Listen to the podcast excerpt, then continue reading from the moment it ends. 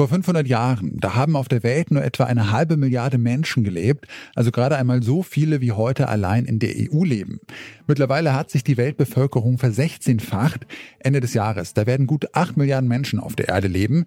Das sagt jedenfalls ein neuer Bericht, den die Vereinten Nationen am Montag, dem Weltbevölkerungstag, veröffentlicht haben.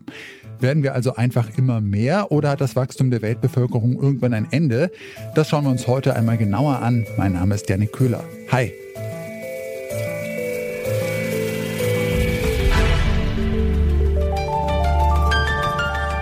Zurück zum Thema.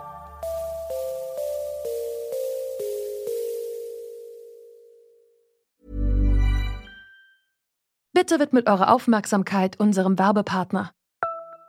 Die Suche nach geeigneten Mitarbeitenden kann viel Zeit in Anspruch nehmen, muss sie aber nicht unbedingt, denn man kann sich helfen lassen. Zum Beispiel mit den Premium-Stellenanzeigen von Indeed, denn damit wird eure Stellenanzeige in der Suche sichtbarer und Bewerberinnen und Bewerber werden schneller auf euch aufmerksam. Indeed schenkt euch jetzt 75 Euro Startguthaben für eure Premium-Stellenanzeigen. Klickt dazu auf den Link in den Show Notes. Es gelten die AGB. Seit Beginn dieser Folge sind auf der ganzen Welt etwa 125 Menschen zur Welt gekommen und das war jetzt nur eine knappe Minute. Die Weltbevölkerung wächst und wächst. Doch dieses Wachstum, das verlangsamt sich. Erstmals seit Beginn der Erhebung durch die Vereinten Nationen ist die Wachstumsrate dieses Jahr nämlich auf unter 1% gesunken. Aber warum ist das so?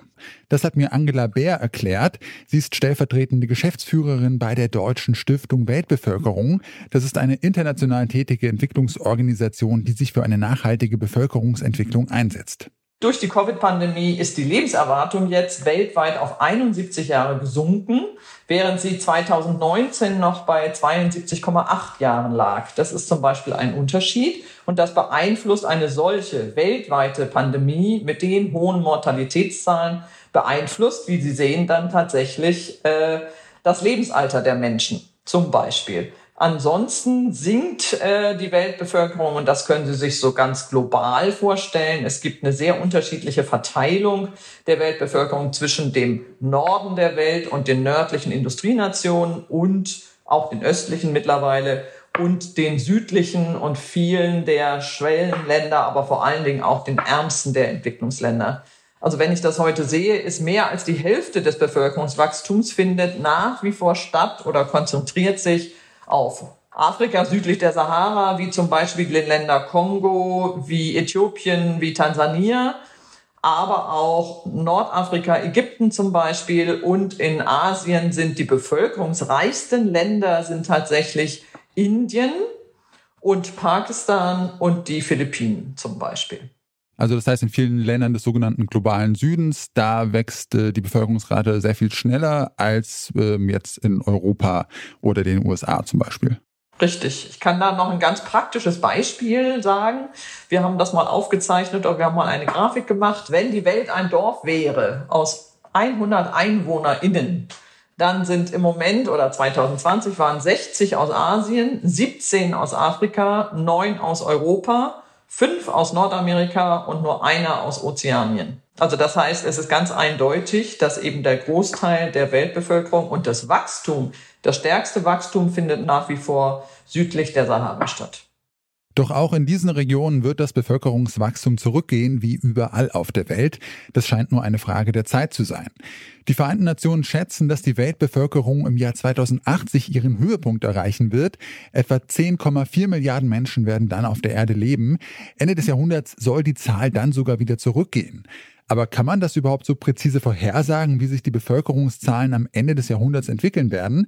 Ja, kann man, sagt Angela Bär. Also die aktuellen Prognosen, die beruhen für das Bevölkerungswachstum, die beruhen alle auf Schätzungen. Also das sind nicht klare Statistiken und sind auch nicht epidemiologische Daten, sondern es sind Schätzungen natürlich, die aber hochgerechnet sind. Also es sind Hochrechnungen.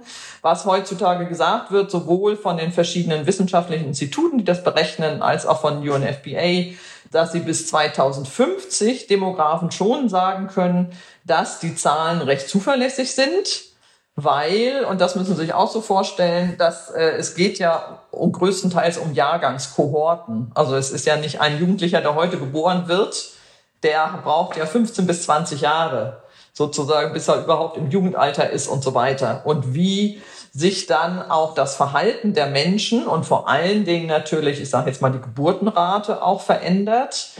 Das ist äh, schon zumindest heutzutage etwas voraussehbar. Aber natürlich Pandemien, wie wir sie jetzt erlebt haben, Naturkatastrophen, die auch immer weiter vorhergesagt werden. Und es hat auch keiner mehr von uns gedacht, dass es einen solchen Krieg wie in der Ukraine geben würde, ähm, sind schwer kalkulierbar.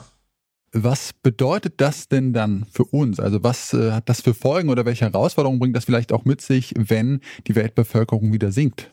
Das sehen wir schon heute, weil wir brauchen uns nur Deutschland heute anzuschauen. In Deutschland ist im Moment die durchschnittliche Geburtenrate sind 1,7 Kinder pro Frau.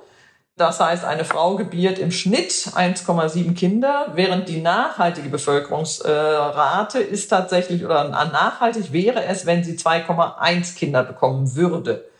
So, und das heißt für Deutschland, Sie können das jetzt auch sehen, die ganz geburtenstarken Jahrgänge, die jetzt gerade kommen, die 64er Jahrgänge etc., das sind diejenigen, wir werden in den nächsten 10, 20, 30 Jahren dann sowohl die Rentenkassen sehr, sag's jetzt mal in Anführungsstrichen, belasten, das ist so.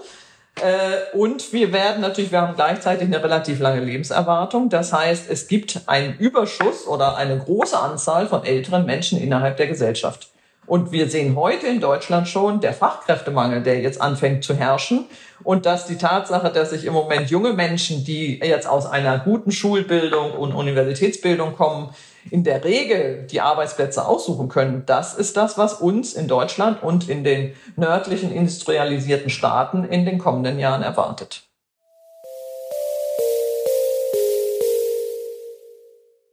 Global wachsen wir zwar langsamer als früher, die Wachstumsraten unterscheiden sich von Region zu Region allerdings sehr stark. Während im sogenannten globalen Süden das Wachstum weiterhin steigt, ist die Geburtenrate in den nördlichen Industrienationen stark gesunken. Gleichzeitig werden die Menschen immer älter. Dieses Ungleichgewicht kann in Zukunft zu einem ernsthaften Problem werden. Gerade in Europa oder Nordamerika könnte die Bevölkerung schon in näherer Zukunft schrumpfen, wie es zum Beispiel in Japan jetzt schon der Fall ist. Mögliche Folgen können dann Arbeitskräftemangel oder Überlastung der Sozialsysteme sein. Bei allen Prognosen und Hochrechnungen gibt es aber auch Faktoren, die nicht vorhersehbar sind. Das zeigen uns aktuelle Geschehnisse wie die Pandemie, der Krieg in der Ukraine oder Naturkatastrophen. Das war's von uns für heute. An dieser Folge mitgearbeitet haben Mira Emmerling, Sophia Ulmer und Kai Rehmen. Produzent war Andreas Propeller, Chef vom Dienst war Oliver Haupt und mein Name ist Yannick Köhler. Schön, dass ihr dabei wart. Ich sag ciao und bis bald. Zurück zum Thema vom Podcast Radio Detektor FM.